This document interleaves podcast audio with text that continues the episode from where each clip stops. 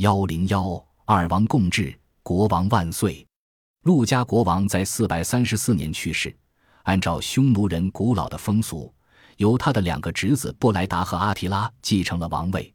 首先，他俩关心的是空空如也的国库。东罗马经常不按照协议规定及时交纳贡品。接下来发生的事情，双方都很清楚。匈奴人拿起武器，战争开始了。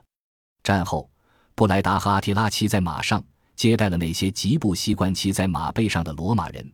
尽管他们极不舒服，但不得不遵循匈奴人的礼节。双方进行了谈判。四百五十三年，在位于特兰西瓦尼亚山北路。今罗马尼亚的马格斯城，双方缔结了由匈奴人强迫签订的和平协定。协议禁止东罗马与匈奴人的敌人，也就是罗马帝国以外的日耳曼部落缔结联盟。此外，规范俘虏交换事宜，关闭了边境上的市场，规定每年的贡金比以前翻一番，涨到七百磅（约二百二十九公斤）黄金。虽然这个协定不能保证长久的和平。但对匈奴人来说，有着划时代的意义。他确认匈奴的统治区域一直延伸到罗马帝国以外的整个中欧和东欧。匈奴人的势力现在一直到了莱茵河，而在河的另一岸是阿奇斯统治下的高卢。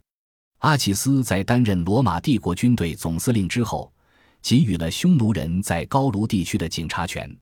西哥特人再一次遭到匈奴雇佣兵的无情迫害。居住于莱茵河西岸，在沃尔姆斯和美因茨地区的勃艮第人没有屈服。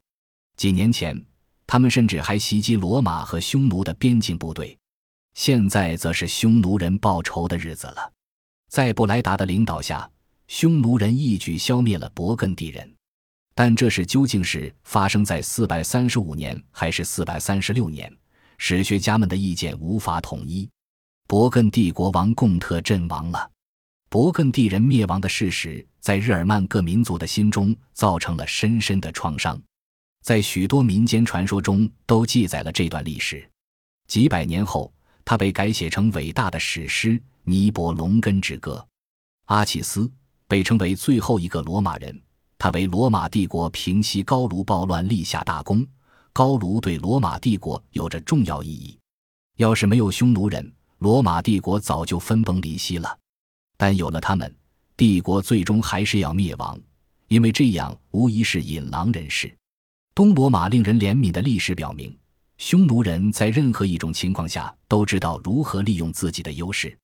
东罗马与在北非占领了迦太基一起，威胁准备从西西里下手进击意大利的汪达尔人。在帝国的另一边，波斯国王打算吞并属于东罗马的亚美尼亚。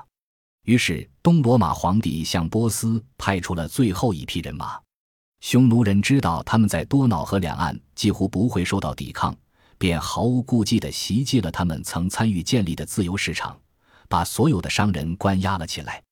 他们以此要挟进行谈判，但谈判陷入了僵局。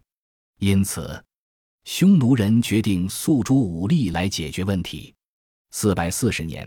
匈奴骑兵再一次渡过了多瑙河，占领了巴尔干的东北部，占据了新基督诺姆城及今天的贝尔格莱德，把居民都囚禁起来。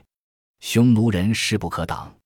在又一次经历失败之后，东罗马皇帝担心君图坦丁堡也被匈奴人占领，于是游戏又重复了：谈判、议和、新的贡物要求，最后用黄金换取和平。